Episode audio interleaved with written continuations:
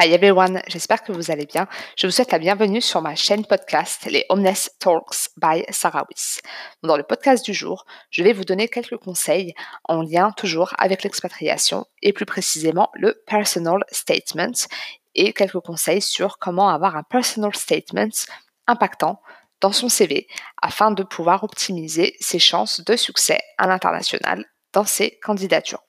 Vous pouvez retrouver tout mon contenu et vous pouvez me retrouver sur les réseaux sociaux, que ce soit Facebook et Instagram sur Expatomnes ou encore Sarah Wyss sur LinkedIn. I will let you enjoy et retrouvez-moi sur les réseaux sociaux pour plus d'informations sur l'expatriation. Enjoy guys! Bye!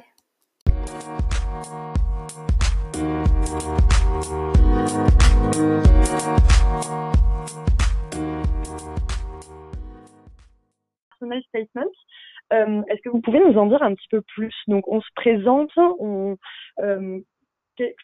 en fait, concrètement, qu'est-ce que c'est? C'est expliquer euh, quel genre de personne on est, ce qu'on aime dans la vie, etc. Alors, je vais un peu répéter ce que je dis dans, mon article, mais le, personal statement, vraiment, il faut éviter déjà tout ce qui est très subjectif. Quand on dit personal statements, finalement, ça porte assez mal son nom puisque c'est personnel sans l'être. C'est-à-dire que vous n'allez pas aller euh, dans tout ce qui est euh, je suis super motivée, je suis une étudiante brillante, etc. Pas du tout. En fait, vous allez expliquer de manière très objective euh, qui vous êtes. Voilà, donc étudiante en, Master 2 de droit des affaires ou jeune diplômée dans le domaine du droit des affaires.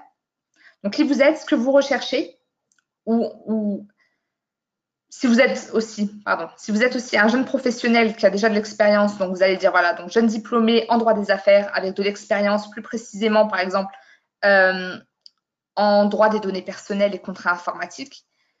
Euh, donc qui vous êtes, ça c'est un premier point. Euh, ce que vous recherchez, c'est un deuxième. Et les perspectives d'évolution. Donc, si je résume, pour un juriste en droit des affaires, vous allez dire je suis une jeune diplômée en droit des affaires. Si vous avez déjà fait des stages en, contrat IT, euh, protection des données personnelles, vous allez dire juriste jeune diplômée avec euh, en droit des affaires, avec des expériences en euh, data protection et contrat IT. Je suis à la recherche d'une opportunité au Royaume-Uni à partir du mois d'avril 2019. Et j'ai pour ambition de développer une carrière internationale euh, en tant que juriste d'entreprise au Royaume-Uni.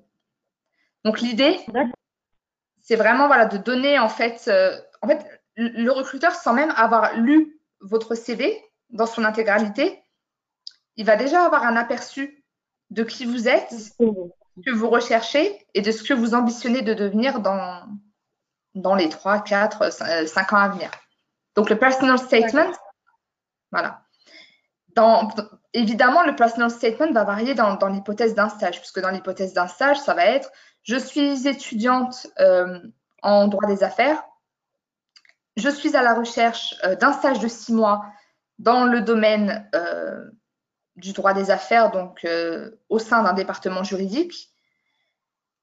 Et j'ambitionne, euh, et j'ambitionne voilà, de, de débuter une carrière internationale au Royaume-Uni. Voilà. Donc le personnage statement a changé en fait euh, d'une personne à une autre. D'accord. Est-ce que ça répond à vos questions? À votre question Oui, oui, ça répond. Oui, oui, tout à fait. Et en plus, euh, tout ce que, tous les exemples que vous avez donnés, c'est mon cas, donc c'est parfait. Ah bah voilà, encore mieux. Nickel. encore mieux.